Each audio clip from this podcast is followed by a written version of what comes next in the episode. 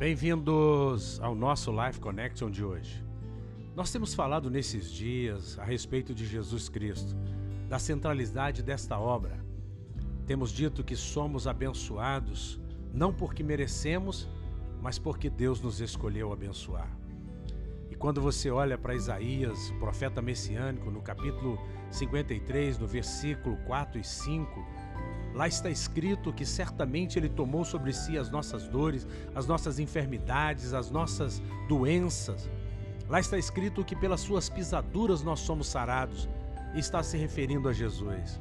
Mas nós sabemos que essa palavra se cumpre em Mateus, no capítulo 8, quando Jesus acaba de descer do monte das bem-aventuranças, ele então cura um leproso, em seguida ele entra na cidade de Cafarnaum, próximo ao monte, e ele cura um servo de um centurião romano, e mais à frente ele cura a sogra de Pedro que estava à beira da morte, ardendo em febre.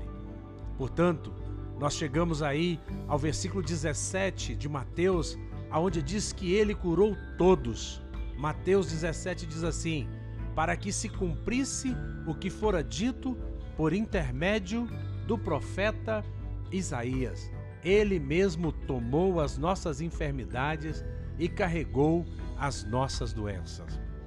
O que eu quero dizer para você é que o evangelho que nos salva é o evangelho soso do grego, que significa muito mais do que simplesmente te salvar da morte eterna. Isso é o mais importante mas significa também que somos curados, significa também que somos libertos, significa também que recebemos a vida eterna, que é Zoe, Zoe Aionós, que é a vida eterna. O que eu quero dizer para você é que quando Jesus vem a este mundo, ele vem para cumprir toda a lei e nos dar de graça todas as coisas. Jesus aqui andou curando as pessoas, porque essa é a vontade de Deus ainda hoje, que você seja curado, que você seja liberto, que você receba salvação, que você receba sozo, que é salvação, na mais ampla e restrita é, aplicação desse texto. Que você tenha a convicção de que você é amado pelo Pai, pelo Filho e pelo Espírito Santo. Um beijo grande no coração. Até o nosso próximo encontro.